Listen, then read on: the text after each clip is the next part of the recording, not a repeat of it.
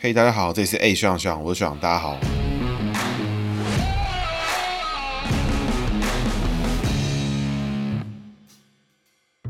嘿，大家好。这里是哎，学长学长，我学长，大家好，学长回来了。今天要讲的是陈其迈啊，最奇迈的奇迈。其实陈其迈出道的非常早，两千年以前就在政坛上出现，基本上算是一个不折不扣的正二代了。那我所指的正二代呢，就是字面上的意思，就是他老爸长长期参与政治，就这样。那因为爸爸呢长期参与政治，所以他在很年轻的时候就已经投投入了。但是大部分人理解的二代，其实都是靠着父母的招牌，没什么能力的人。那这种讲法其实很无聊，因为评断一个人的作为呢，如果只因为他的背景就攻击，那其实这很没很不理智。所以一像他是正二代的人，就很没有意义。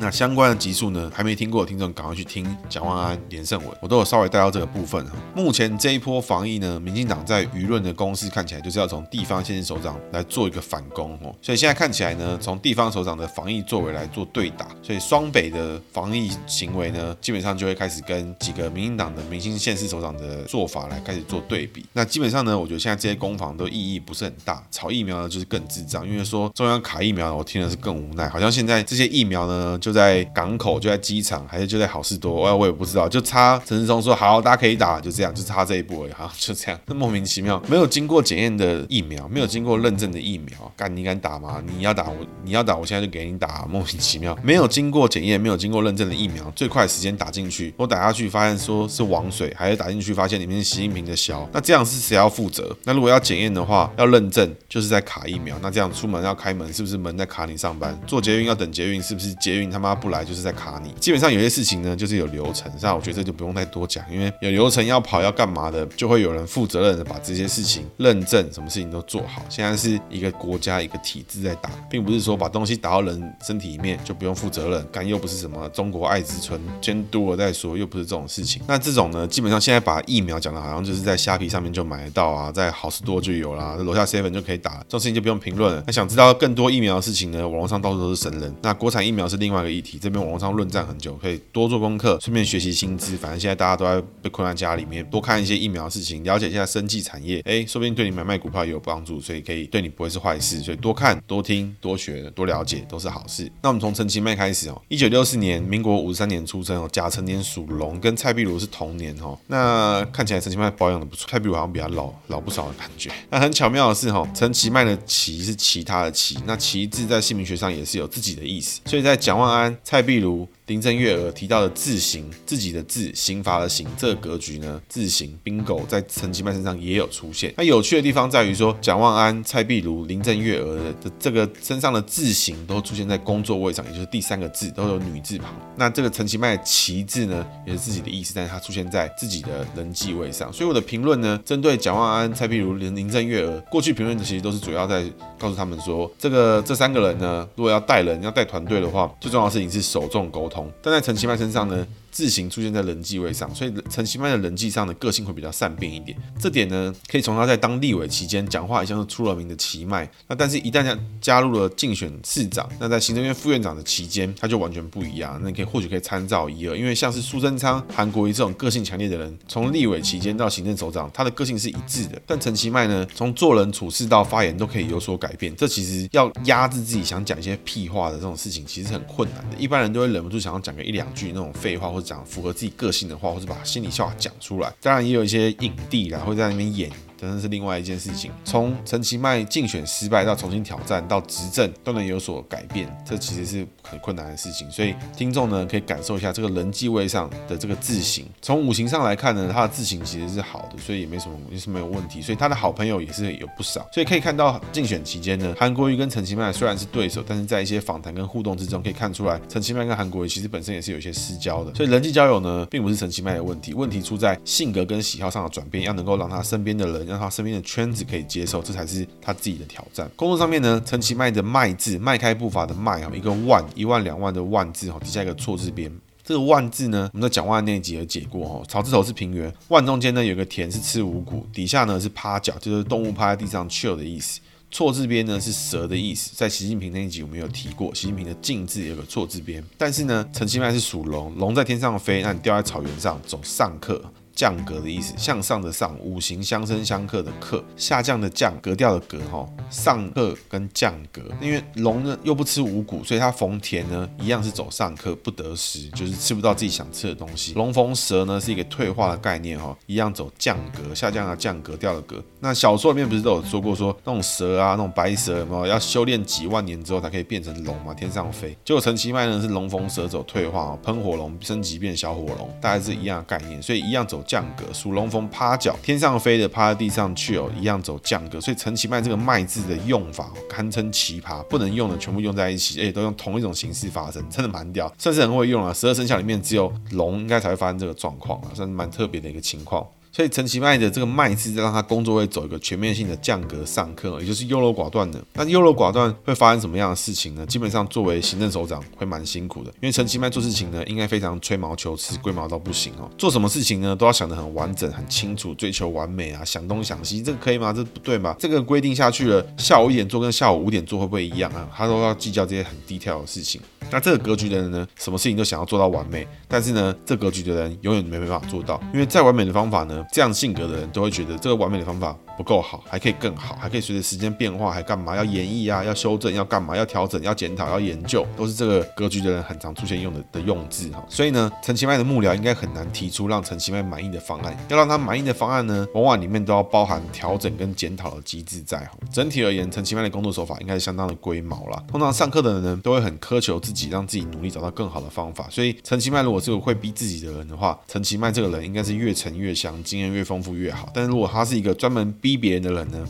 那就是一个专门鸡蛋里挑骨头，越老越奇迈啦，大概这种感觉。整体来看呢，陈其迈未来在高雄的施政跟行政，除非团队上面有讨论出很明确的施政蓝图哈，不然以陈其迈自己的情况，要拟定一个完整的方向、定调、画出一块大饼，这个事情是很难的。比如说你要陈其迈喊出一个高雄发大财、高雄迪士尼哦，我觉得他绝对喊不出来。那你要他喊别的东西呢？喊一个听起来更合理的事情，他可能也喊不出来，因为他非常的龟毛，一天到晚会问你说这做得到吗？这个行吗？这可以吗？讲一大堆。所以这类型的人工作呢，一定要给自己定下一个明确的时间。不然会有很多奇奇怪怪的借口要来延长时间追求完美。那这个格局呢，我碰过很多，其实都是设计师哈，自行加上课，个性变化多端啊，还有追求完美。我认识好几个，都是一些神奇的人哈。给他建议的话，就是这类型的人要好好工作，一大重点就是要很有计划、很有纪律的完成。所以这样的格局的人碰到选举其实是好的。为什么呢？因为选举的时间时程就是时间规划都交给国家，该交证件交证件，该抽号码抽号码。所以呢，在有规则的游戏之下，陈其迈做这件事情应该呢是蛮有帮帮助的。但如果说一般的听众或者选民期待陈其迈成为开创规格、开创全新东西、很很有创意的搞头，或是一个很新颖的事情，那这个东西对于陈其迈来讲会比较困难。当然，我的讲法呢是针对单兵作战来讲哈，但如果说是团队作战的话，就未必会是这样。所以团队作战的话，上课性格的人就会倾向像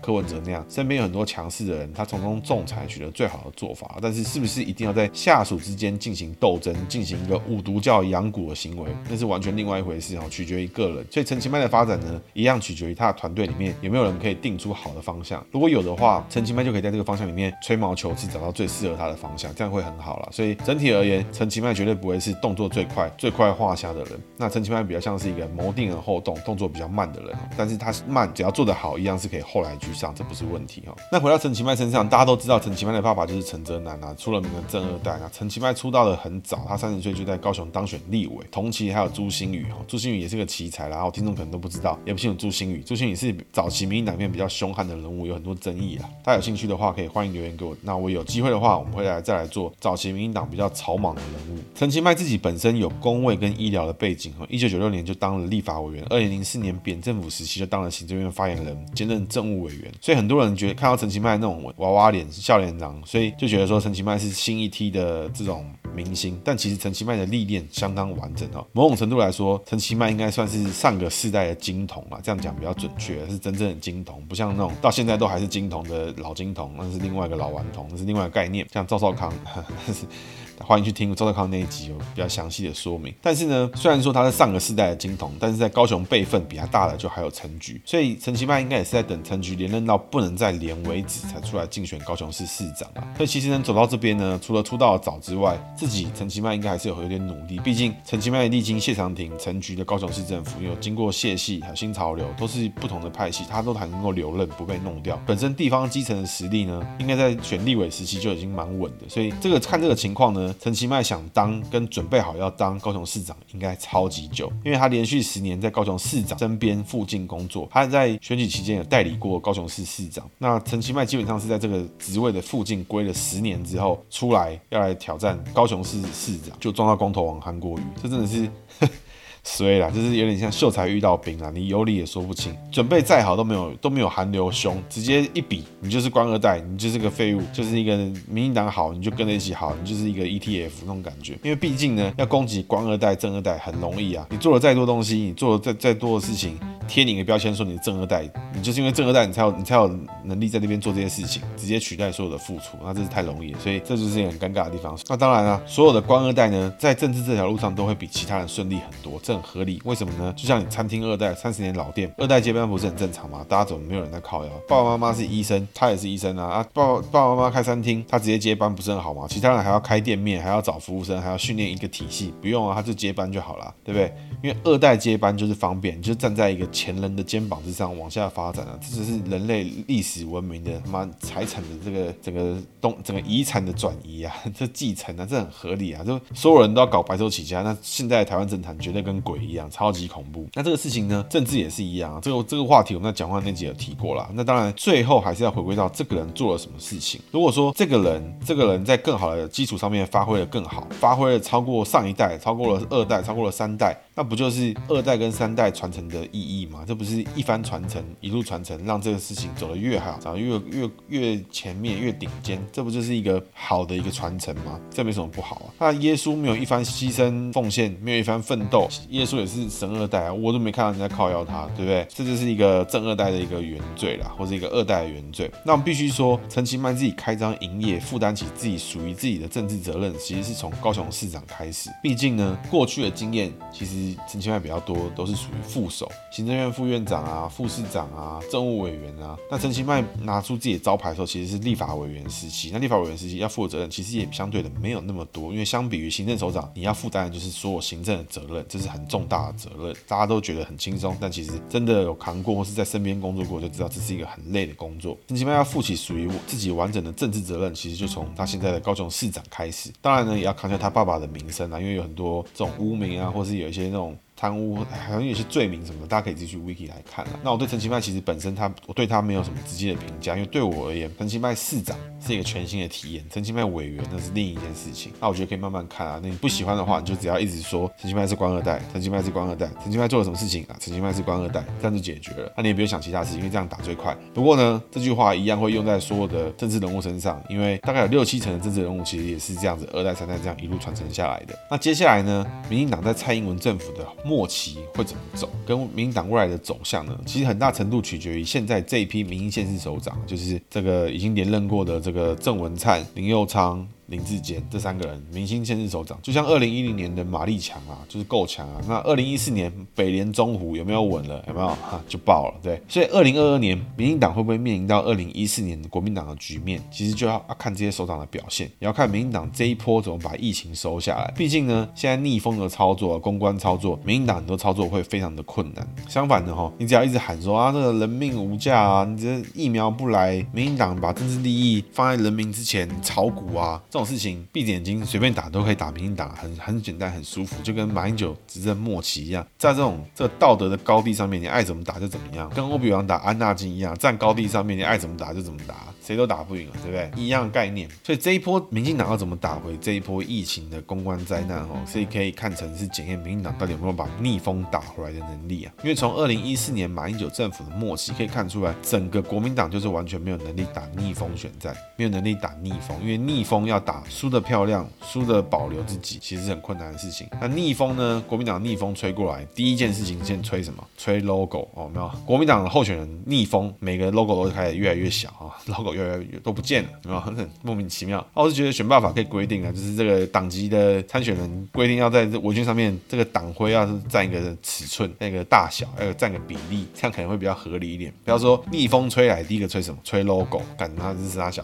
不合理嘛，对不对？基本上这件事情，国民党就是天才啦，因为他们拼经济啊，什么执政能力啊，什么会执政啊，什么的都已经被拆穿了。像二零二零年，甚至国民党的整个总统的竞选口号是二零二零这个重返执政，重返执政是他妈杀小口号，我根本听不出来，你只是想执政而已啊，这是什么东西？莫名其妙，你写重返重返职场可能都还比较好，是莫名其妙的一个狗屁口号了。那没有意外的话呢，接下来民进党会面临到一样的问题啦。那陈世忠会是承担这一切压力的人，因为莱猪议题呢有它，疫情呢有它，当然能源议题是另外一件事情，但是最严重的莱猪议题跟疫情问题都是跟民生直接相关，跟选票直接相关，所以打倒陈时中呢就可以引爆这些压力。所以大家可以看到，国民党要不要打打啊打爆啊？但是蒋万安敢不敢出手？不敢，都是专门有一些有的没有的人在打。那柯文哲要不要打？当然要打啊，因为大家都是医疗圈的，我不往死里打，他妈的，我我二零二二民进党直接洗洗睡，对不对？所以柯文哲下手绝对不分轻重，铁手套戴好，獒犬来几只打几只，对不对？这是很合理的事情。那么政治不难啦，就跟单挑一样，只要这个人上场之前他死掉了，那我单挑就算赢了嘛，对不对？所以结论呢，疫情民进党要不要负责？要，当然要啊，民进党一定要负责到底，一定要救责到底啊。那疫苗要不要负责？要，当然也要，民进党就是要负责把疫苗，因为就要把疫苗搞定。因为民进党就是执政党，但是呢，现在社会上充斥着这些莫名其妙的言论跟莫名其妙的情绪，谁来负责？那你知道，我知道，独眼龙也知道，这些情绪跟这些屁话是谁负责煽动，谁负责在做的？但是呢，这些人永远不会出来负责，因为他们只负责爽。那这个事情呢，知道有一天会反弹回来，那我们就慢慢看。那回到陈其迈身上哦，其实过去这几年啊，陈其迈这块招牌啊，我前面有提到，他其实一直都只有在自己的立法委员选举中出现。那近几年的选举，唯一一次呢，扛着陈其迈出来竞选的招牌，就输在韩国瑜手上，算是很可惜啦。所以陈其迈。还有很长的观察期，因为从心理学上来看，市长陈其迈的生涯才刚开始。那过去的副院长啊、陈委员啊，基本上看起来陈其迈是有办法在不同的职位就展现出不同的性格。